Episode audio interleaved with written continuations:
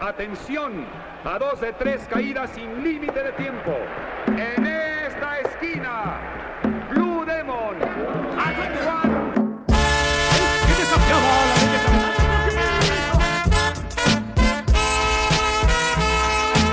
Opa, Alex aqui, bem-vindos a mais um Terceira Caída, edição 15. É 15, né? Então não tô ficando 15, maluco hoje é não, 15. né? 15, tá, tá aqui na, na pauta. Dia 22 de novembro, a gente vai falar de tudo que veio no dia antes do dia 22 de novembro, novamente aqui com o Joker. Opa, bom momento, hein? E é isso, hoje eu não tenho, não quero dar recado pro Ayrton. Ayrton, você pode fazer o que você quiser essa semana, tá liberado aí, academia, treino livre, pode fazer qualquer merda. Pegar os pesos começar Cuidado a com o jogar... tampão do bueiro, hein? É, verdade. Pô, cuidado pra treinar nesse calor, hein? Deve estar deve tá foda pra quem treina nesse calor, deve ser horrível. É, vai eu dar uma peguei um tempo. hein? É, deve- aí é foda. Ai, cara, eu nem acompanhei a Fórmula 1 direito essa semana. Eu vi umas o coisas. pior, o pior é que a corrida foi boa, apesar de todos os problemas Apesar de todos pré- os pesares, né? é, a corrida em si foi surpreendentemente boa, foi uma das melhores do ano. Cara, é bizarro isso. É, é que assim, é- pré-2020, pós-2021, todas as corridas são. Se não tivesse Verstappen e antes se não tivesse o Hamilton, seria uma puta corrida. Mas é tipo, você ignora o primeiro lugar e aí você presta atenção no resto. É, é esse ano, esse acho que é a pior temporada, assim, em tempos da Fórmula 1, porque ó, o... Acho que desde a pandemia. A pandemia foi muito ruim. A primeira, a de 2020. Essa acho que tá pior porque era mais disputada, né, 2020. Não era. Não, 2021 foi disputado. 2020 era terrível. Mas o que que isso tem a ver com luta livre? Porra nenhuma. Então, vamos começar com o podcast. Pô, teve a, a NASCAR com a Big Loot esses meses. Duas, duas É, verdade, atrás, gente. rolou. A gente até noticiou aqui. Rolou alguma coisa legal? Fizeram nossa ideia dos lutador. O, a o evento foi na frente da, da arena, né? Ah, tá. Teve, não teve acho um, não lutaram em cima de um carro. Não teve, não teve. Não, deve ser ótimo. Enfim, vamos pro primeiro bloco. Primeiro bloco, começando com a AAA. A primeira notícia é que a AAA realizou na terça-feira, dia 14 de novembro, o primeiro teste para seletiva de busca de novos talentos junto ao projeto Inruve. Participaram 156 lutadores que, durante o dia, tiveram que fazer testes físicos, além de uma pequena demonstração de seus talentos em ringue. Dos 156, 44 foram selecionados para a próxima fase. A AAA irá realizar na semana seguinte mais uma bateria de testes abertos para selecionar mais nomes para a próxima fase. Os lutadores rejeitados no próximo teste poderão participar mais uma vez. Eu cheguei a ver uns vídeos. O Latirreiros, que é o canal, faz bastante conteúdo de luta livre, chegou a postar um vídeo bem grande sobre. É é engraçado até ver porque um monte de lutador assim, reunido, mascarado junto e praticando exercício físico correndo em volta do. Num campo de futebol. Teve Parece uma cena ali- de. Parece uma, uma cena de Roma, né? Então, sabe o que é engraçado? O lugar que eles estavam é tipo um, uma arena poliesportiva, tem vários campos. Eu não sei porque tem tipo um parque de estátuas de dinossauro, assim. Caralho.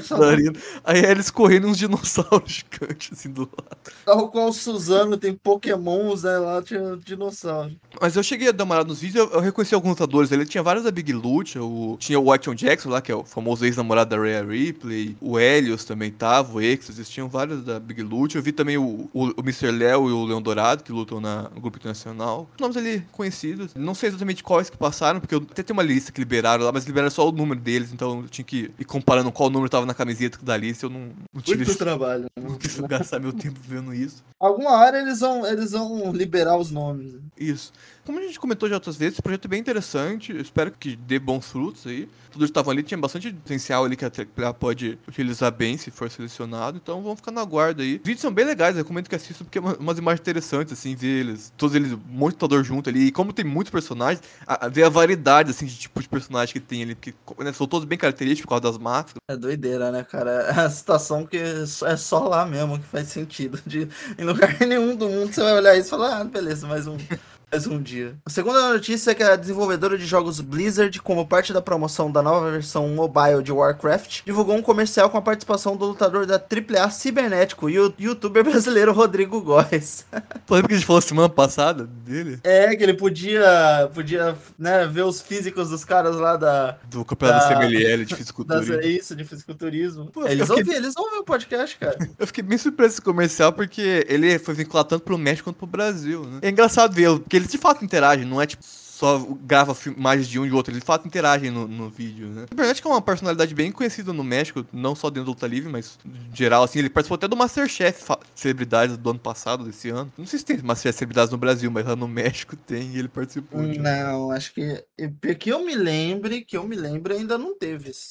É, eu, eu sei que aqui tem o, o amador lá, que é o padrão, o profissional, tem aquele Kids também, né? E, Nossa, eu odeio kids. Eu odeio meter criança pra fazer coisa de adulto. Quem não Foi a viu o interação deles? Foi... filmam cada um deles, um meio que ofendendo o outro. E aí depois ele tem uma pesagem, depois aí ele sobe no ringue, só que em vez de lutar, eles ficam jogando lá o videogame, o, o Warcraft. Tem uns momentos engraçados dos dois, com cada um deles falando sozinho, depois eles interagindo. Vale, vale a pena assistir. Apesar de ter um vídeo meio grande, é uns 5 minutos de vídeo, né? Uma interação que eu com certeza não esperava ver. Não é? E- O Rodrigo Góes fala todas as catchphrases dele? Fala. Ele, ele é quase um The Rock, né? ele, ele fala que o, que o cibernético é fake. né?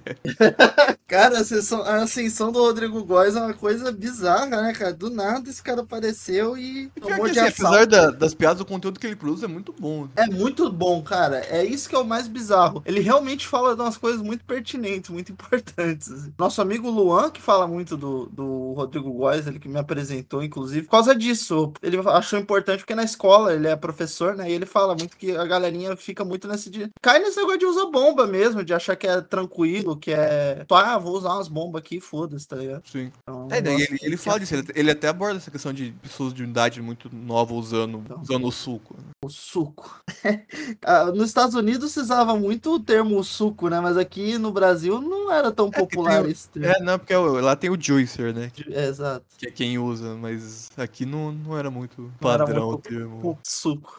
Maluco do caralho. Enfim, e da AAA por hoje a gente tem mais uma notícia. A terceira notícia do dia que a AAA realizou no domingo, dia 19 do 11, o evento Guerra de Titanes. Alguns resultados importantes aconteceram no evento. Nova geração Dinamita, Samson e Forasteiro derrotaram Ares e Commander para se tornarem os novos campeões de dupla da AAA. Acho que é algo que você já tinha adiantado. Isso, meio que imaginava que isso acontecia tan- por dois motivos, né? O Commander, aparentemente, agora não vai estar mais tão presente nas gravações da AAA, porque a IW, que ele é contratado, pediu para que estivesse sempre nos- nas gravações de sábado, né? Do Collision, né? Collision. Tanto ele como o Dralish. Pelo que a gente comentou semana passada do que aconteceu com o Ares, né? Depois do que ele, do que ele postou no Twitter, que jogou toda a merda do ventilador da questão dele com a MLW e a AAA, dava pra imaginar que eles não iam manter o título com os dois. Então não foi nenhuma surpresa isso acontecer. É, é foda, né? Porque ao mesmo tempo que eu acho ótimo a nova geração de Dinamita vencer os cinturões, tanto porque eles são uma ótima dupla, quanto que de fato são uma dupla, ao contrário do Ares Commander, que foi uma dupla improvisada, que não faz muito sentido, porque tem um monte de dupla na AAA, você não precisava improvisar uma dupla pra Bizarro isso, né? Eles fazem muito isso. Assim, pô. Mas é foda porque, pô, o Alisson comendo vencer o título tem que um pouco mais de um mês, talvez. Então já acabar um reinado assim. tipo, assim, é foda que não dá- nunca deve esperar muito a AAA, mas eu espero que agora façam um bom reinado da nova geração de Dinamita, que eles tenham boas disputas. Não dá pra esperar muita rivalidade, porque, cara, não teve uma rivalidade esse ano de verdade no AAA no geral. Então, Só mas loucura, né? A gente fica na, na expectativa que, que ele tenha um bom reinado. A dupla é ótima nesse sentido, é uma, é uma excelente escolha pra segurar o cinturão. Agora, é foda esperar muita coisa disso depois. Próxima é que o Octagon Jr. derrotou o Kilt Marshall e se tornou o novo campeão Latino-América. Essa aí, essa aí mexe com a gente, né? Diretamente. Felizmente essa mudança de cinturão aconteceu. Durou muito menos do que eu ia esperar esse reinado do, do Kit Marshall. Eu achei porque- que ia vir Mild, eu achei que ia ser Roman Reigns, pô. É, eu achei que, que ele ia ficar, sei lá, um ano com esse cinturão. Até pela forma com que ele tava usando o cinturão contra a federação, aparecendo muito na própria IW. Eu acho que o que aconteceu e que eu vi outras pessoas especulando é muito uma forma da AAA responder tanto a questão da, dessa própria dos contratos lutadores aí, de eles pedirem pro Commander pro Dralístico estarem agora presentes nos shows de sábado e isso dá uma atrapalhada na- nos planos da AAA, mas também principalmente por conta do que aconteceu, parceria agora entre a CMLL e a EW. Pelo papel que o Quit Marsh representa dentro da EW, né, fora como lutador, né, o papel que ele tem nos backstages, essa mudança de título tão rápida foi uma, uma forma de, da AAA responder tudo isso que aconteceu. Cara, E- o Kilt Marshall é um fudido, né, cara? Até o grande reinado da vida dele, que é a maior ocorrência da vida do, do, do Kilt Marshall, é esse reinado. Até isso ele se fudeu, botaram no cu dele. Retaliação. O que, que a gente vai retaliar? O Kilt Marshall. Ele se ferrou nessa, né? Porque ele tava, de fato, você via que ele tava muito feliz, assim, como campeão. O levava o título pra tudo quanto é lugar, fazia a- o segment lá da, da EW usando o cinturão. Nem o Viking usa, às vezes, o cinturão na, seg- na Não. EW. A EW mesmo tava dando um certo passo pra ele por conta do cinturão. Ele, teve, ele chegou a disputar o, o cinturão mais de uma vez na EW. Ah, você Foi, o foi foda-se e tirou o cinturão dele mesmo. Assim, eu praticamente não me incomodo nem um pouco. Me incomoda ele ter ganho esse cinturão, né? Eu gosto do Octagon, acho que é um lutador que merece o, o cinturão, que eu acho que podia desenvolver um pouco mais antes de pegar um título de sua importância, mas é um bom nome. Até por isso, acho que é mais um motivo que explica porque foi uma, uma mudança não preparada, porque o Octagon não é exatamente o que eu imagino que a AAA gostaria de estar carregando cinturão. A luta Era o cara si- certo na hora certa. né? isso. Outra luta não tem como comentar porque não foi exibida ao vivo, né? Essa confusão da AAA de lança metade do, do programa ao vivo, metade depois vai ser gravado, só que a parte que foi ao vivo também vai, ser vai mostrar gravado depois. Ah, mas O restante, você, alguém transcreve, você lê, né?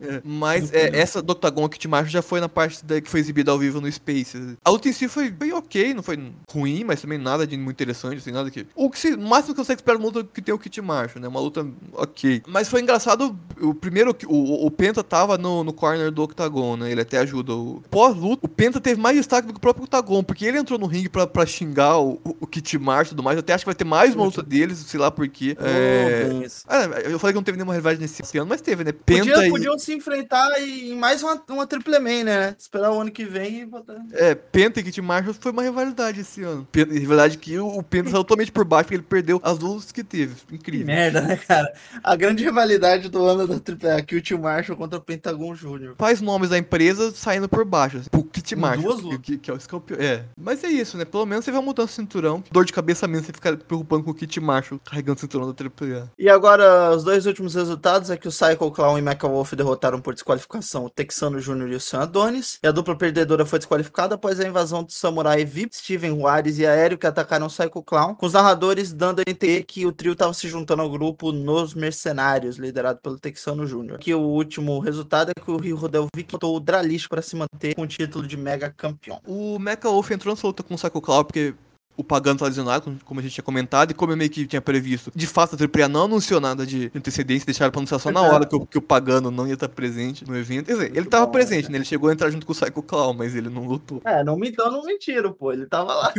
Essa luta em si não teve nada demais quando ela tava começando a esquentar, teve as invasões. Não sei se o Samurai é, VIP, o Steve Harris e o Aero vão de fato entrar nos mercenários, mas os narradores lá deram a entender isso. É, mas tá uma confusão, os mercenários não sei mais quem é membro, né? O, porque quando o Terrano voltou, ele voltou com a ajuda do Black Taurus, e falaram que o Black Taurus era o novo membro dos mercenários. Só que o Black Taurus nunca mais fez nada com os mercenários depois desse ataque. Então, tipo, sei muito o que esperar. O próprio, esses três que atacaram, eles são lutadores que já apareceram algumas vezes na AAA, mas eles não são contratados da AAA, eles são lutadores locais. Não sei muito o que prever no futuro quanto a isso. São bons lutadores, assim, seriam boas adições, eu acho que encaixariam bem na temática da, do grupo. Agora, não dá muito pra esperar se realmente vão estar ou não, porque, né, é essa confusão de sempre com a AAA. Deve E- ser tipo Liga da Justiça Sem Limite, que as- quando tem episódio que aparece, tem episódio que não, você não São, sabe se tá são, são lá, os membros locais, né? Isso, exato. Sabe aquele episódio com os sete soldados da vitória? É tipo isso. O fato interessante de ter escolhido o Mecha Wolf é que o Mecha Wolf era a tag do Bestia, né? Pelo jeito, até pela Titantron nova dele, que só tem ele, o Bestia de fato tá fora do AAA, depois que ele participar dos shows da The Crash. E é uma perda grande, porque o Bestia era um montador e a dupla era uma dupla importante ali dentro do- da divisão de duplas da AAA. Uma pena. E sobre o Vikinho contra o Dalish, a luta foi muito boa, como já era de esperar, uma ótima luta. O Viking é um dos lutadores que mais entrega lutas boas no AAA atualmente. Raro uma luta dele que não seja muito boa. E essa com o também nada diferente. Os dois tiveram uma, química boa, a luta foi bem desenvolvida. O resultado já era muito esperado, acho que era difícil imaginar que o Viking iria perder esse cinturão pro Dralish. Ainda mais sabendo que o Dralish não vai estar mais presente tanto nos shows do AAA por conta da EW. Então, assim, nada muito surpreendente. Resultado esperado, a qualidade da luta já é esperada. Mas Tudo quem. esperado, basicamente. É, mas é uma das lutas que vale a pena assistir. Desse show é a única que eu, que eu recomendo realmente quem tem interesse pegar pra ver, porque essa foi realmente muito boa. De resto, nada tão interessante assim.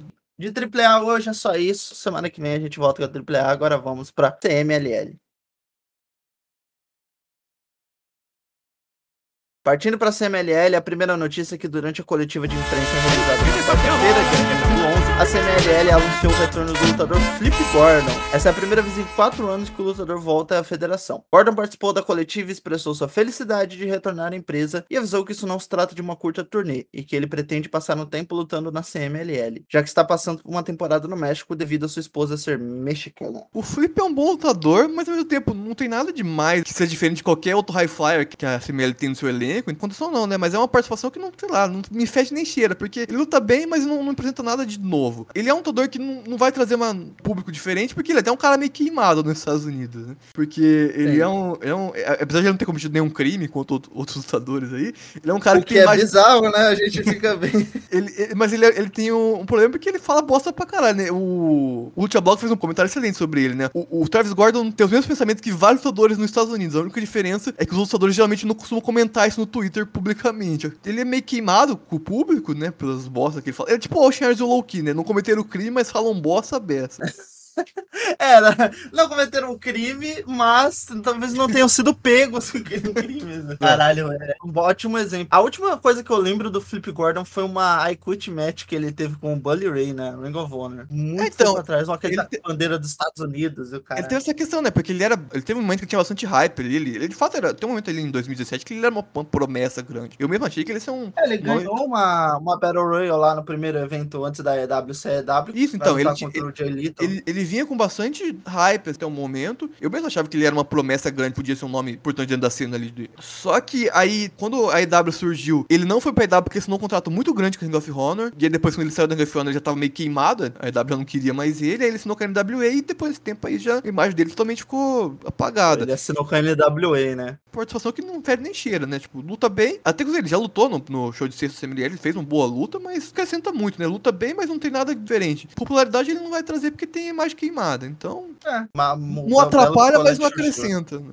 Exatamente. A segunda notícia é que a lutadora e ex-campeã da EW Thunder Rosa fez uma publicação em suas redes sociais desafiando a campeã da CMLL, Stephanie Wacker. A lutadora da CMLL, através de suas redes sociais, respondeu Thunder Rosa e disse que aceita o desafio. Ela também aproveitou para dizer que está pronta para enfrentar mais lutadores de fora da CMLL e citou os nomes de Mayu Iwatani e Tessa Blanchard. Até agora não existe anúncio oficial da luta com nenhum dos três nomes citados por Stephanie. Porém, a ex-campeã do Impact, Tessa Blanchard, está confirmada para voltar à CMLL ainda nesse mês de novembro. Eu não sei muito. Toda essa história do Thunder Rosa com a Stephanie Vax é melhor. Um negócio que eu não consigo entender muito bem, porque ela foi pro México, como a gente comentou, visitou a Arena México, fez stories com a Stephanie Vacker, agora postou essa foto dela e Stephanie Vacker juntos, desafiou a Stephanie Vacker.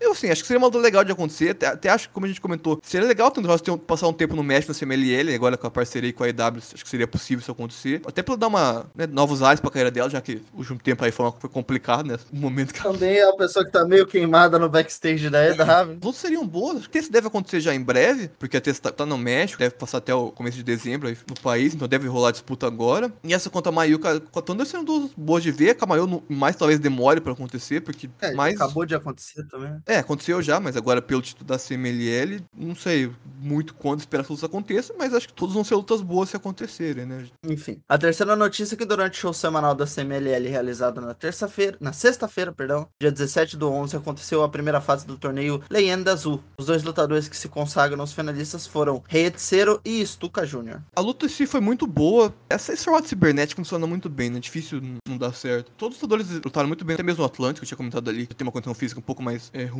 é, por, por conta da idade. Conseguiram colocar de uma forma ali que não ficasse cansativo ver a participação dele, ou, ou que forçasse demais. Achei ótima a escolha dos dois finalistas, o Eiticeiro e o Stuka merecem muito. O Stuka porque teve um ano na CMLL, desde que ele perdeu a máscara, em vez de talvez a carreira dele dar uma recuada, fez o contrário, tá indo muito melhor. O papel dele como Rudo tá funcionando excelente. E o Eiticeiro acho que merece muito porque o ano do Eiticeiro foi um pouco apagado em comparação ao que foi 2022, onde ele tinha sido campeão tanto mundial, quando foi campeão de trios. E aí esse ano foi um ano que teve bem menos destaque, apareceu bem menos. Boa forma de dar alguma maior relevância pra ele, porque é um lutador muito bom. Fiquei bem feliz de, de- ver ele tendo essa oportunidade de estar na final. Até gostaria de ver ele vencendo, embora acho que o Stuka seja um pouco mais favorito, exatamente por conta desse ano, bem mais destacado. Teve um momento muito legal que o Eiticeiro aplicou uma chave no Vulcano, e o Vulcano é um lutador muito grande. Então é, é um lutador difícil de você manejar nessas chaves muito complexas, que se dá várias voltas, tem vários encaixes. E ele conseguiu dar essa, uma chave bizarra no Vulcano, assim, foi impressionante de ver. E o pós-luta rolou, rolou um negócio muito engraçado.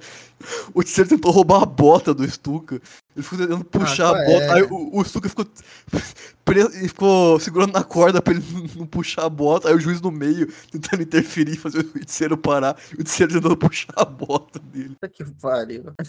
Isso aí é muito bom. Isso aí, isso é luta de verdade, porra. E um fato interessante também dessa luta, como foi uma homenagem ao Blue Demon, quase todos os lutadores vieram com máscara homenageando a Blue Demon. Foi bem interessante as máscaras. O destaque fica principalmente pra do Singe, que tem aquela. A máscara do Singe é bem diferente, né? O design. Ele misturou Sim. o design da máscara dele com a do Blue Demon, ficou bem foda. É muito legal isso que eles fazem com as máscaras. Toda vez que tem um evento especial, né, rola uma brincadeirinha assim. Sim, sim, ele É, máscara não é barato, não, viu? Máscara, a galerinha aí tá, tá botando dinheiro. Enfim, a quarta notícia é que ainda durante o mesmo evento, o último Dragoncito derrotou o Mercúrio para se tornar o novo campeão mini. Já Gran Guerreiro derrotou o Euforia e se manteve como campeão mundial de pesos pesados. Primeira luta do Dragoncito contra o Mercúrio, surpreendente a mudança de cinturão. Eu não tava esperando, mas a luta em si foi muito boa. O Dragoncito merece, que é um lutador muito bom. Tá- Não veio tanto, tanto destaque depois que perdeu a máscara, então acho interessante ele ter essa, essa oportunidade. Curioso que ele mudou bastante de personagem depois da perda da máscara, o personagem dele era uma versão mini do último Dragon, né? E agora, você, Sim. fora o nome, assim, você não consegue mais ver nenhuma referência ao último Dragon no- nas roupas dele. ou no- Tem muito a ver, talvez até um pedido da CMLL, porque a CMLL tá meio brigado ao último Dragon, né? Depois que ele apareceu na AAA. Até acho, Tá acho- todo até mundo acho- obrigado, né, bicho? até acho que foi por isso que, que tiraram a máscara dele, né? Pra dar uma descaracterizada do, do personagem. Legal ele ser campeão, porque faz muito. Ele, ele já foi campeão outras vezes do título mini, mas, cara, fazia 22 anos a última vez que ele foi campeão do título. Cetada. E, e é importante também pra eles, porque a divisão mini só tem esse cinturão, né? Eles não podem disputar outros cinturões na empresa. Então, é o máximo de, que eles conseguem chegar é, é vencer esse cinturão e fazer um, anos que ele não vencia. E, 22 é, anos é.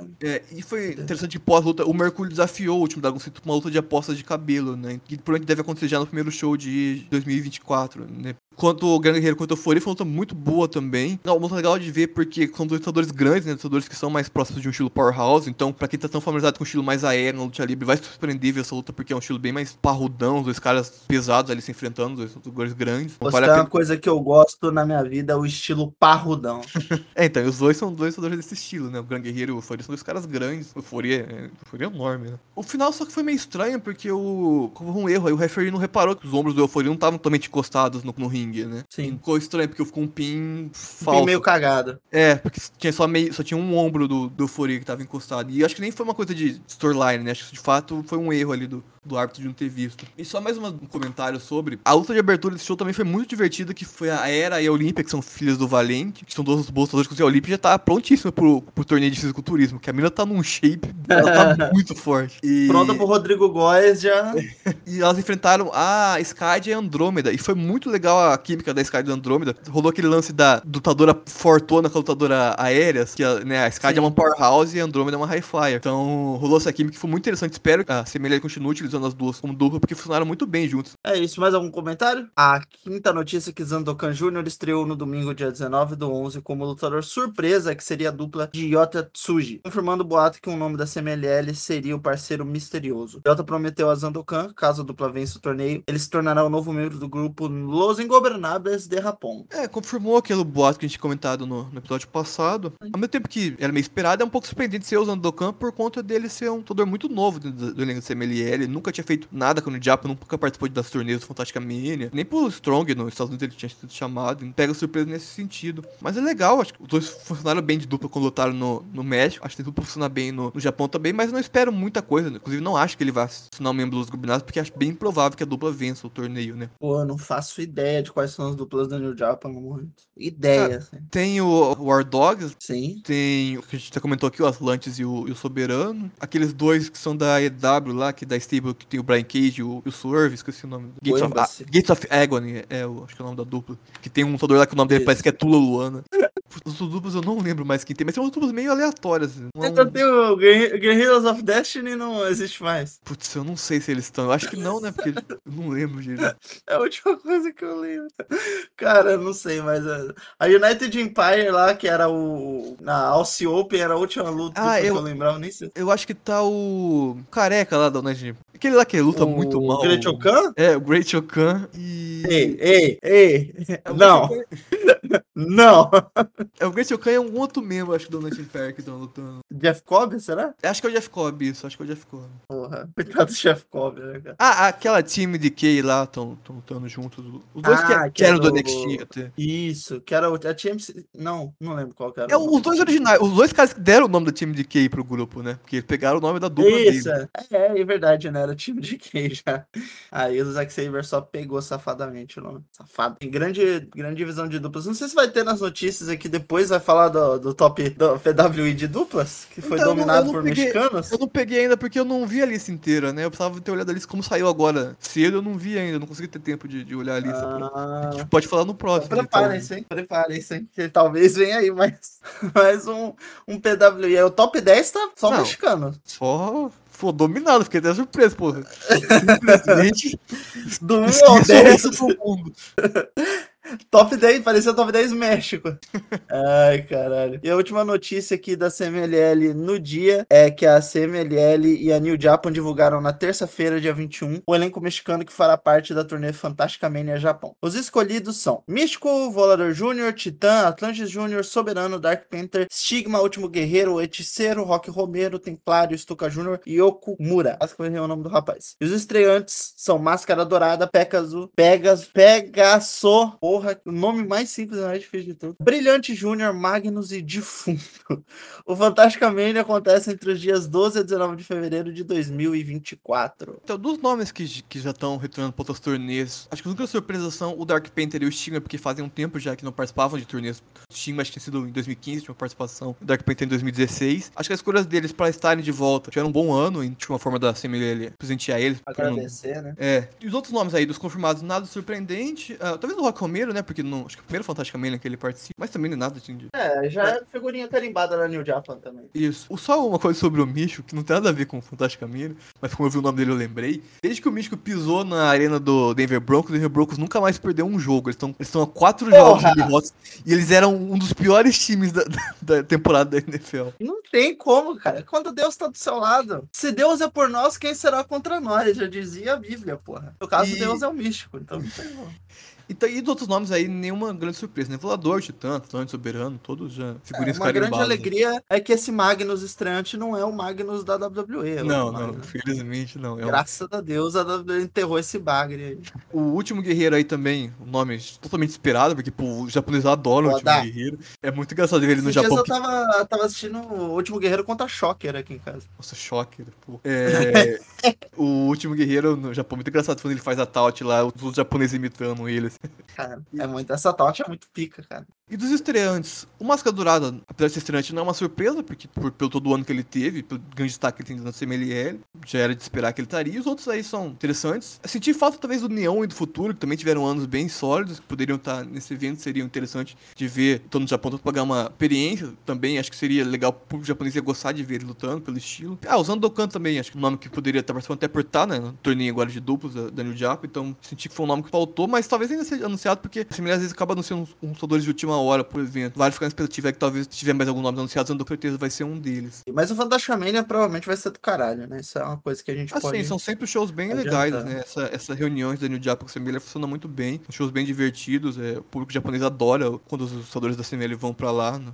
É atualmente acho que a coisa que mais me interessa na New Japan, porque eu já perdi bastante Nossa, a New interesse. Japan tá patética, cara. E ó que merda, acaba- tirando o War Dogs, eu acho que não tem nada na... E o, o Sanada como campeão, porque eu gosto do Sanada, mas sei lá, tem nada na New Japan. Acho que o Fantastic Mania provavelmente é a coisa mais interessante rolando mesmo. Porque ultimamente a New Japan sofreu pra caralho, né? Sim, Porra. sim. É, já vai desde que o Omega agora, né? saiu ali. É que foi isso, né? Eles estavam. é, a New Japan tinha um projeto de anos, assim, com o Omega e os Bucks e toda essa galera, né? Tipo, era um projeto que provavelmente ia levar a New Japan pelos próximos 10, 15 anos. O Omega botou É, no cu da New Japan. período de transição, de ter novos talentos de destaque, né? Pra, meio que pra tomar o espaço agora do Okada, do Naito. Demorou muito pra ter essa transição, né? Porque agora a gente tá vendo esse- o, o Narita, o Shota aparecendo agora, provavelmente vão ser esses caras que vão ter esse papel no futuro, o Yota também. Mas demorou, né, Isso. pra ter. O espaço foi muito maior do que a New Japan esperava que fosse. Os Young Lions que teve nesse meio tempo não tiveram tanto destaque assim quanto acho que talvez a New Japan esperava. Bush toda essa questão, o Ômega foi embora, o Osprey tá indo embora agora também. Panada acabou tomando um papel acho que muito maior do que a própria New Japan esperava pra ele. É, eles perderam o Jay White também, que era um cara que carregou Sim, é. o título durante De, fato, o. Jay White também era um lutador que era destaque. Mas é foda, é isso, né? New Japan meio que se fudeu nesse processo. E aí tentaram, ficaram tentando fazer um monte de coisa e ver o que colava. Tipo, tentaram o Evil, o Evil não colou. É, o Evil também é outro coisa. nome nesse sentido, assim, né? Que era um que esperava mais dele que não rendeu tanto. Cara, meteram o Double Belt no Evil, tá ligado? Nada assim, o Evil pega e ganha do, do Naito, traz. Cara, foi bizarro. Sim, sim. Ainda, que, ainda que eu adore o, o Naito, acho que a própria escolha do Naito, numa questão futuro, talvez não tenha. Porque o Naito já não é um lutador tão novo, né? Você É, viu? não. Você vê, o tempo de auge do Naito é muito menor que o dos outros por conta da idade dele, né? Porque ele ganhou, ganhou espaço muito mais tarde do que o Okada, ou lá, obviamente lá atrás do Tanahashi, o Nakamura. É, exato. Nossa, pô, se for comparar com o tempo de, de destaque do Okada, esquece, né? De, de destaque do Okada só não é até hoje, acho que ele não quer, porque se ele quisesse. Mas enfim, vamos pro próximo bloco? Vamos lá. Último bloco, outras notícias. A primeira notícia é que o Grupo Internacional Revolução realizou seu primeiro show semanal de quarta-feira, dia 15 do 11, com foco nos jovens talentos da empresa. Como parte da celebração pela estreia do show, foi realizada uma luta valendo o título intercontinental de leves. Águila Roja, em sua primeira defesa como campeão, derrotou o Cérebro Negro Júnior. Pô, luta muito boa, vale a pena assistir. Tá no YouTube, inclusive no canal do Marlute lá gratuito. Muito legal aí pra promover esse primeiro evento. Dois bons jovens lutadores aí da- do elenco da, do Grupo Nacional Revolução. Podem ter um futuro grande dentro da empresa. É foda de dizer. Porque o Grupo Nacional Revolução é essa bagunça aí de lutadores saírem do nada, que a gente vai ter uma notícia sobre isso. O Cebra Negro, eu acho provável que ele fique realmente muito tempo por conta do pai dele, que é uma- um veterano do- da federação. Então, por conta disso, acho que de fato esse é um cara que vai ficar muito tempo aí na empresa. E o Agarro é um bom lutador. Foi ele que perdeu a máscara, inclusive, naquela de jaula que teve no, no Dia das Bruxas. E... Sim, sim. Mas ele é campeão, ele tinha vencido até antes, ele ganhou agora do. Também é um cara que tem chance pra ir pra ter vo- voos maiores. Pô, eu tô abri aqui no meu celular. Qual deles é esse que tá entrando de boné, de abarreta, por cima da máscara? Ah, é o cérebro negro. Aqui é uma loucura, tá? Essa é uma coisa que eu acho que eu nunca tinha visto um lutador de boné de abarreta e máscara, assim. Talvez porque eu não assista tanto, mas, porra, me pegou legal. Tem um visual legal, pô. Eu gostei dele. Sim, sim. É. Toda, toda a família cérebro é muito foda, assim, tanto visualmente quanto lutando. Eles, eles têm um estilo diferente do que eles chamam de estilo japonês, né? Porque tem essa referência do, do Strong Style. Pô, E ele, e ele luta muito parecido com família o pai, né? cérebro é um negócio muito legal. Com os, os dois cérebros negros e os dois doutores cérebros. Que é o- os dois júniors e, o- e os dois pais. Doutor Cérebro é muito bom. Ainda durante o show de quarta-feira, o Grupo Internacional Revolução divulgou que no dia 26 de novembro serão realizados os testes com lutadores que desejam participar do reality show em busca de novos talentos para a empresa. Além disso, também foi divulgado que o show de 61 anos da federação será realizado no dia 17 de dezembro. Essa primeira parte sobre o reality show deles, fiquei feliz que eles vão manter né, mais um ano. Mas é um reality show bem legal, porque o trabalho que eles fazem ali pra mostrar lutadores novos, o formato que tem o, o reality também é interessante, porque eles lutam, aí eles recebem nota dos lutadores. É interessante às vezes você ver o cara que venceu a luta não é o cara que é classificado, né? Porque não é sobre quem vence, é sobre o desempenho. E é legal você ver o julgamento dos lutadores que ficam ali de, de juízes, né? Porque eles fazem comentários interessantes sobre o, o trabalho dos lutadores em ringue, então dá pra você aprender umas coisas. E, pô, o aniversário Grupo Nacional Revolução, espero que eles façam uma coisa grande, pô, 61 anos de empresa, né? É coisa pra caralho. É. É muito bizarro como no México as coisas duram muito tempo, assim, de, de luta livre. Cara, 61 anos, tipo, pensa no tempo que a WWE tem de existência. Quase isso, tá ligado? E tem muito isso no México. De...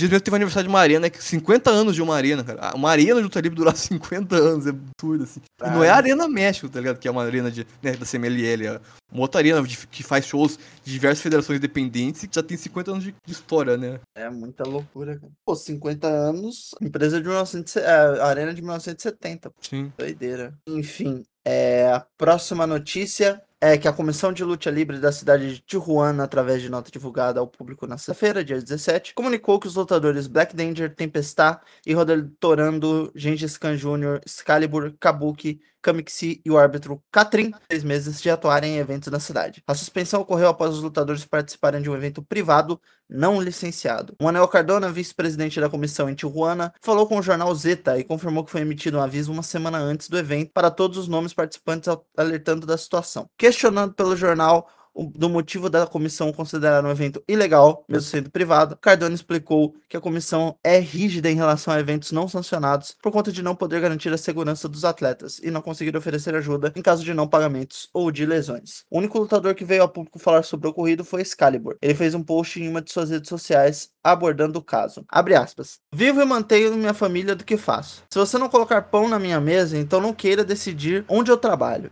Eu não devo nada a ninguém. Se você ou sua organização não quiser que eu participe em eventos ou shows privados, então pague o meu salário e podemos conversar. Eu negocio com quem põe comida na minha mesa, não com quem quer me tirar. Caralho. É, pô, uma situação complicada. Eu entendo lutadores aceitarem, pô, é a forma deles trabalhar, como, como o Sky falou aí na- no, no texto dele. Mas não dá pra te falar que a comissão tá errada na decisão deles, porque, pô, é o que o vice-presidente falou, né? Eles precisam certificar que os eventos sejam licenciados por todas essas questões de segurança e de que é o trabalho deles, né? Garantir o, a segurança e a saúde dos lutadores. Então, pô, é uma situação complexa, né? Porque eu fico mal ver os lutadores sendo, sendo suspensos. Entendo o ponto do- deles de terem aceitado participar, mas, mesmo tempo, o lado da comissão também não tá errado, né? Eles estão fazendo a função deles. Foda, né, cara? E é mais, mais gente suspensa em Tijuana, hein? Próxima notícia é que o lutador Puma de Ouro foi retirado de última hora de um evento de domingo do Grupo Internacional Revolução. Segundo o post do lutador em sua rede social, o motivo da sua ausência do show foi porque ele foi impedido pela empresa de entrar na arena. Puma acredita que o motivo disso é um ressentimento dos responsáveis da tanto por ele ter começado a aceitar mais datas em shows de outras empresas, quanto pelo fato de ter começado a ser mais incisivo em relação à cobrança de pagamentos atrasados, tal qual o Romário e o Edmundo e o Renato Gaúcho nos anos 90. Fiquei um pouco surpreso com os pagamentos atrasados, porque infelizmente processo Revolução tem esses problemas seríssimos, assim, de ou pagar mal lutadores, ou atrasar pagamentos. E que eu acho que não tem nem muito a ver com, ah, eles não têm dinheiro pra pagar. É safadeza mesmo da parte deles, de ficar empurrando as coisas com a barriga. Pena, porque pô, o Puma de Ouro é um ótimo lutador. Na minha opinião, um dos melhores do, do elenco do Grupo Nacional Revolução. Um cara de destaque, era um tipo, papel de rudo importante. Acho que tinha tudo pra ser um dos pais pilares da federação e eles tratarem ele desse jeito é bizarro, é muito triste. Espero que consiga continuar a carreira bem em outros lugares, porque né, duvido muito que ele vai continuar na, no grupo dessa revolução, ainda mais depois de toda a situação e ele expor a público, é tudo uma pena, assim, é, é lamentável parte do grupo nacional fazer isso. Embora, como eu disse, não é nem um pouco surpreendente, porque infelizmente, a gente até comentou as notícias aqui, eles fazem muito isso. Como eles sabem que eles vão conseguir mais lutadores, vão ter interesse de lutar, eles meio que levam tudo assim, tipo, ah, foda-se, vai embora que eu vou pegar mais 30 moleque novo aí que vão entrar no teu lugar e vão cobrar metade do que está cobrando e vão fazer o mesmo trabalho, ou próximo disso, né? Embora, como eu disse, o é um lutador importante dentro da empresa que vai demorar para eles conseguirem formar um cara igual a ele. É, bicho. É a precarização do trabalho e a bosta do livre mercado aí, né? A mão invisível do mercado passa na mão na sua bunda todo dia. É, é bem isso, né? Tipo, ah, vai lá. Então que, que tem. Tem um monte de gente desempregada mesmo, querendo emprego, vai lá.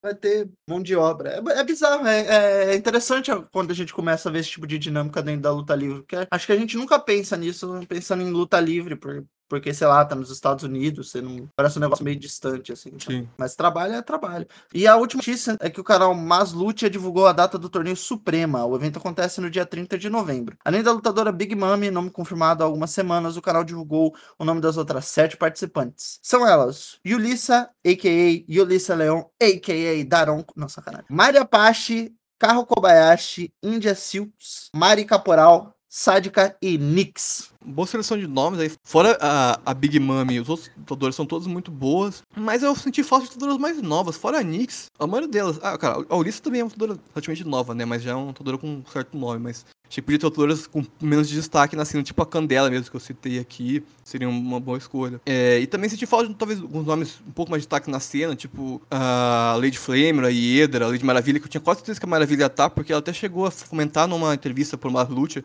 sobre o torneio e fiquei surpreso de não ter entrado nos, oito nomes. Mas assim, os nomes aí são muito bons. A gente tem umas boas veteranas aí, tipo a, a Mara Pacha, a Mara Corporal. A Mara Pacha que é a irmã da Fabi, né? Tô tão bem quanto a irmã. Tem a, a Sádia, que é um bom destaque do ser independente. A India Silks, a Nix é uma lutadora mais nova, mas que luta muito bem. A Kaho, que é uma lutadora japonesa, né? Que é, já lutou na CMLL várias vezes. Achei até interessante o nome dela, não sabia que ela tava no México. E a Ulissa, né? De fato, ela parece que veio pro México pra ficar cena independente, mesmo por um tempo. Bem surpreso, porque eu achava que quando ela abandonou a NXT era pra. ou pra funcionar com a CMLL ou com a AAA. Mas os nomes são bons, acho que vai ser um bom torneio. Espero que seja melhor que o torneio masculino, que eu achei meio fraco. Eu não tinha conseguido muito comentar. A gente comentou os resultados porque eu não tinha terminado de ver. Eu terminei de ver o Supremo e eu achei muito bom. Assim, achei que eles foram meio curtos no geral. Fiquei um pouco decepcionado com o desse ano em comparação dos anos anteriores. Então espero que o Suprema seja melhor que foi o, o Supremo. Eu levei no concerto, tô esperando o cara do concerto. E agora vamos para as efemérides da semana. Há 25 anos, Lady Apache derrotou Tânia La Guerrilheira em uma luta de apostas de cabelo. Então, falando da Lady Apache, além do luta livre mexicano, grandes nomes da história do livre feminino no México. Vou explicar, mas a gente acha que ela é mãe da Fabi e da Maria Apache, mas ela é madrasta, ou ex-madrasta. Ela foi casada com o Gran Apache, que é pai da, da das irmãs Apache. Ah. Inclusive, ela começa a treinar o livre porque ela começa a namorar o Granapache, aí o Granapache estimula ela a treinar e a ponto disso ela vira lutadora. Ela estreia em, em 86 na, na cena independente mexicana e ela já começa com bastante destaque na cena, muito por causa da habilidade dela, ela era uma lutadora muito habilidosa. E na cena independente ainda mexicana, ela já começa uma rivalidade bem presente com a Lagata, que tem duas lutas de aposta entre elas. Ela tira a máscara e o cabelo da Lagata. Caralho, os dois ao mesmo tempo? Não, não, ela ganha uma luta de aposta pela máscara da Lagata e depois ela ganha uma luta de aposta pelo cabelo cabelo. Porra. E Tinha que ter apostado os dentes depois, né? pouco tempo depois, muito por causa do destaque dela, ela assina com a Semeliere em 90. Quando ela assina com a Semeliere, ela forma a dupla com a Chuchu Ramada, que é filha do Gran Ramada. E aí elas ganham bastante destaque como dupla na, na Semeliere. Elas têm uma rivalidade com as guerrilheiras. Uma das guerrilheiras é a Tânia, né? A outra é diabólica. Essa rivalidade delas duram vários anos. Tanto que essa luta de aposta é uma das muitas lutas dessa rivalidade enorme que elas tiveram. A Lady Aparte demora um tempo pra conseguir ser campeã pela vez mundial na, na Semeliere. Ela até participa daquele torneio inicial que a Bu Nakano venceu o título. Mas ela, ela só vai ganhar o, o cinturão pela primeira vez em 96, então ela tava seis anos sem MLL. Ela ganha num, quando o título tava vago, porque a, a campeã era a Akira Hokuto. E a Akira Hokuto assinou com a, w, assinou com a WCW, abandonou o cinturão, e aí tiveram um torneio e ela vence o torneio. Depois ela ganhou o cinturão mais duas vezes, uma em 99, depois uma em 2006, a segunda passagem dela pra CMLL. Nessa época também ela teve muitas turnês pelo Japão, tanto lutando junto com as Joes, também, mas lutava também com, com os homens lá. Ela inclusive chegou a fazer um trio com o, o Ouro, que eu né, contei a história dele, Sim. E o Plata, que era o irmão dele, ela fazia luta de trio com os dois. E Ah, que legal. ela fica na CMLL até 2000. Em 2000 ela assina com a AAA. E ela chega no AAA ganhando o título Reina de Reinas, né? Ganha o cinturão logo que ela chega no AAA. Ela ganhou duas vezes o cinturão lá, a segunda vez ela ganhou em 2004. Nesse meio tempo, entre cada um desses reinados, ela também foi campeã do primeiro reinado que teve do título de duplas mistas, que foi aquele depois que o Semi Guevara e a Taimela venceram. Nossa, sei. Porra. Os primeiros campeões É de dupla mista foi ela e o o Eletrochoque, que hoje em dia é marido dela.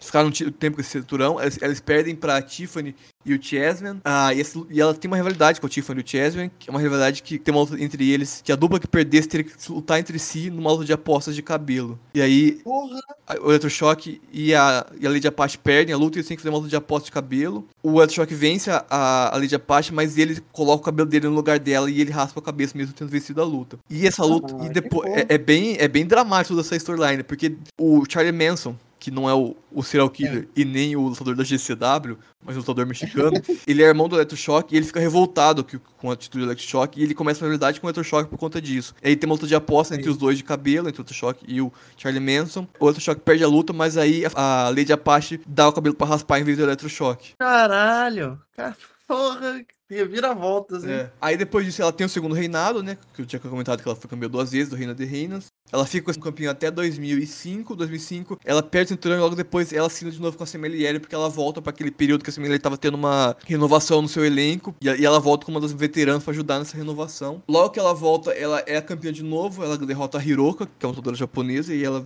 vence o cinturão mais uma vez. É a última vez que ela foi campeã. Ela, ela tem uma rivalidade com a Hiroka, que também tem uma luta de apostas, que a Hiroka até vence. Depois ela tem uma outra rivalidade eh, importante com a Amapola, também tem uma luta de aposta entre as duas. Dessa vez a, própria Lady Apache vence a luta. Aí ela fica com ele mais uns anos, até 2011 ou 12, se não me engano.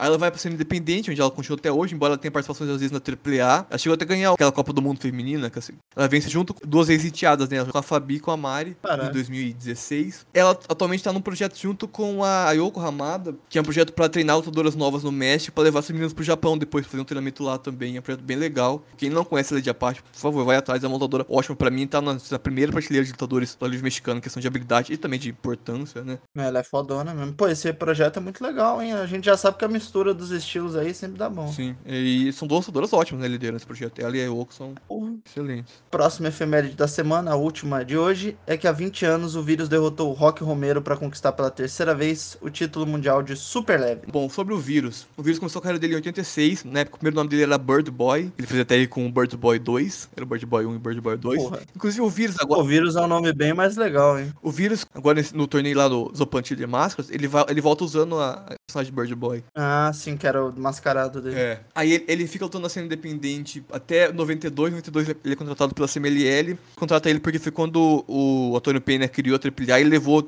quase a divisão mini inteira da, da CMLL pra AAA. Então a CMLL teve que contratar lutadores novos e o vírus vem nessa, nessa leve de novos lutadores minis. Até, eu esqueci de comentar um ponto antes.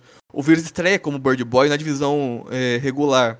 Mas por conta do tamanho dele, eles acabam puxando ele pra divisão mini e até por isso acaba a dupla né, dos Bird Boys. E aí quando ele chega na CMLL, ele recebe um novo personagem, que era o Piratita Morgan, que era uma versão mini do Pirata Morgan. Tinha já um Piratita antes, que lutava na CMLL, mas ele é um dos que vai pra, pra AAA e eles botam o, o vírus como novo Piratita. Ele fica até 4, se não me engano, com o Pirata Morgan. E quando o Pirata Morgan vai pra AAA, aí eles abandonam de vez o personagem, dão um personagem novo pra ele, que é o, o Damiancito é o Guerreiro, que é uma versão mini do Damian é o Guerreiro. E aí é quando o vírus perde a máscara, né? Porque até então ele, ele tinha tinha a máscara do Bird Boy, depois ele muda pro The Pirate Titan Morgan, ele continua de máscara, e como o, o Damian Cito não tinha máscara, ele tira a máscara, ele é um dos lutadores que pedem a máscara sem monta de apostas. Ah, tá, ele só. É, ele só abandonou Só a máscara tirou, por só. conta do personagem novo. Nesse período, ele, como o Damian Cito, ele é campeão pela primeira vez do título Minis, em 97. E nesse mesmo ano, ele participa de um torneio, que é um torneio que assim, ele fez algumas vezes, onde ele pega os lutadores Minis, e o lutador que vence esse torneio tem, tem a oportunidade de, de subir pra divisão regular. E aí ele é, e aí ele vence o torneio e sobe pra divisão regular no começo de 98. E aí já e agora com um personagem novo que é o vírus. Hum, daí que surge o vírus, né? Isso. Aí como Essa frase é ótima. daí que surge o vírus. na divisão regular, logo ele ganha o título leves e ele sobe inclusive muito por conta da habilidade dele, porque é um lutador tão habilidoso que o ele falou, pô, ele precisa estar na divisão principal porque o cara é muito diferenciado. Pouco tempo depois, participa do torneio, o Grand Alternativo, aquele torneio que junta um lutador mais novo com um lutador veterano. O veterano que escolhe ele pra ser dupla é simplesmente o Blue Panther. Pô, só é só ele só. E o Blue Panther ele escolhe ele, como toda vez o Blue Panther sempre escolhe a dupla dele pro Alternativo, pelo cara que ele acha mais habilidoso no elenco dos jovens.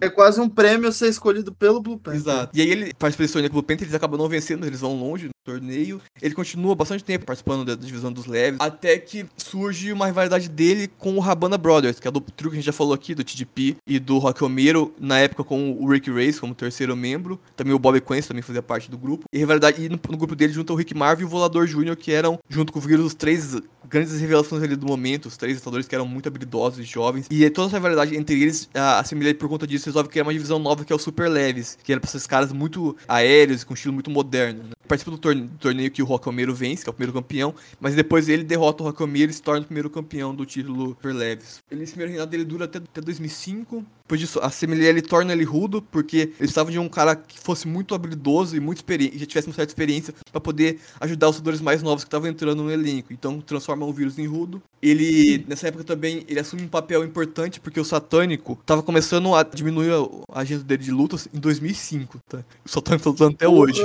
Caralho. Mas ele já- nessa época ele começa a diminuir a luta deles e colocam então o vírus no lugar dele, tanto pra fazer um papel de rudo que fazia, também pra liderar os, os Infernários, né? E aí ele vira o líder dos Infernários. E depois ele, ele passa um bom tempo nesse papel. Nessa época também o Satânico abandona o papel dele de treinador da academia. É quando o, o Vírus vira um dos treinadores da academia da CMLL. Depois que ele, que ele sai dos Infernários, ele forma um novo grupo, que era quase uma nova versão dos Infernários, que era os Cancerbeiros. E ne- nesse grupo ele, torna, ele continua como líder. fica- é, ele tem uma rivalidade bem interessante com o Demos. Na época o Demos também é um lutador que era da divisão Minis, que ganha um torneio igual esse dele, sobe pra divisão regular. E, e o Demos sobe pra divisão regular e entra pros Cancerbeiros. Só que ele tenta tomar o grupo que era do vírus e eles têm uma rivalidade que vira uma luta de aposta de cabelo e tudo mais, que o vírus vence. A partir desse momento, assim, o vírus acaba tendo essa posição bem de veterano, tá sempre ali ajudando os lutadores mais novos, ele tem uma rivalidade bem legal com o Dragon Lee também, nessa posição de né, um veterano e um novato, e é a posição que o vírus fica até hoje, né? O cara veterano ali ajudando os lutadores mais novos. Assim como eu falei da Lei de Apache, tudo que tem do vírus vale a pena assistir, porque é um lutador muito talentoso também, naquela primeira prateleira de habilidade do, do Talívio mexicano. Pra pensar que o Rock Romero já tem mais de 20 anos de carreira. Pô, bem mais, acho que ele tem uns 25, 26, ele é bem. É doideira, né? É. Mas é, mas é muito legal. O vírus realmente é um puta lutador. Eu não sabia de nenhuma dessas gimmicks antes dele, assim, pra mim ele tinha- era sempre o vírus e, e nunca tinha sido nada. Pô, muito, muito foda isso. Muito legal. Não, não sabia que tinha, tinha lutador que perdia a máscara sem lutar, não. É, é- é Ah, mais raro, assim, às vezes acontece por mudança de personagem. Uma recente foi, por exemplo, a Catalina, né? Que ela tirou Uhum. a máscara sem perder. Mas, obviamente, geralmente, ma- mais padrão é perder numa auto de apostas. E também, antigamente, tinha uns casos bizarros de lutadores que perdiam a máscara em programas de TV, porque eles iam e vendiam suas máscaras, aparecendo na TV e tirar a máscara. Caralho, tinha ia no É. ratinho tirar a máscara. Se não me engano, acho que é pai, o pai do Humberto Carrilho, que tá Uhum. na WWE, o pai dele, se não me engano, foi nessa. Ele tirou a máscara num programa de TV. Caralho, que doideira. Enfim, mais alguma Enfim, temos o episódio, Jô? Temos um episódio. Ah, só uma, uma dica. Pô, a luta de trios que teve na, na GCW no último show foi muito boa. Vale muito a pena pegar pra assistir. Que é o, o Gringo Louco, o Ares e o Latigo contra o Rei Horus, o Aramis o Laredo Kid. Essa luta foi muito, muito boa, essa luta de trios. É, é impressionante como a GCW, o elenco da AAA é muito melhor que a AAA. Isso é bizarro, né, cara? Vai tomar. Não, é tipo quando eles estavam atualizando as coisas do Vikingo sem mais É. que a AAA. né? Inclusive, a GCW anunciou agora há pouco o Bendito, que é um lutador independente que eu comentei semana passada aqui, no próximo, nos próximos os shows deles. Olha aí, a GCW é, é muito boa nesse sentido mesmo. Enfim, gente, muito obrigado para quem ouviu até aqui. Lembre-se sempre de acessar lá o wrestlebr.com. A gente tem notícia a cada uma hora ou menos, depende do dia. É, mesmo nesse calor, a gente ainda tá postando notícia. Entre lá no Twitter também, siga lá o WrestleBR para as coberturas dos shows. Ouça o Conto dos Quatro Cantos, ouça o Elas Que Lutem lá no perfil do Elas Que Lutem do Spotify. Entre no Central Wrestling do Vini e ouça aqui o Terceira Caída sempre. Ouça os anteriores também, se você quiser estar tá inteirado de todos os contextos, de todas as coisas. Joker, por favor, dê uma dica para se aliviar do calor. Diga seu tchau. Uma dica pra aliviar do calor: garrafa d'água com gelo em frente ao ventilador. Porra, isso é muito bom. E lembre-se também de entrar no Twitter do Joker, Exatamente. arroba Retinac A Boy, Retinac pra ver a thread. Isso aí. Então, só reforça os recados e beijo pra todo mundo. Até a próxima, gente. Garrafa de gelo, hein? Que desafiava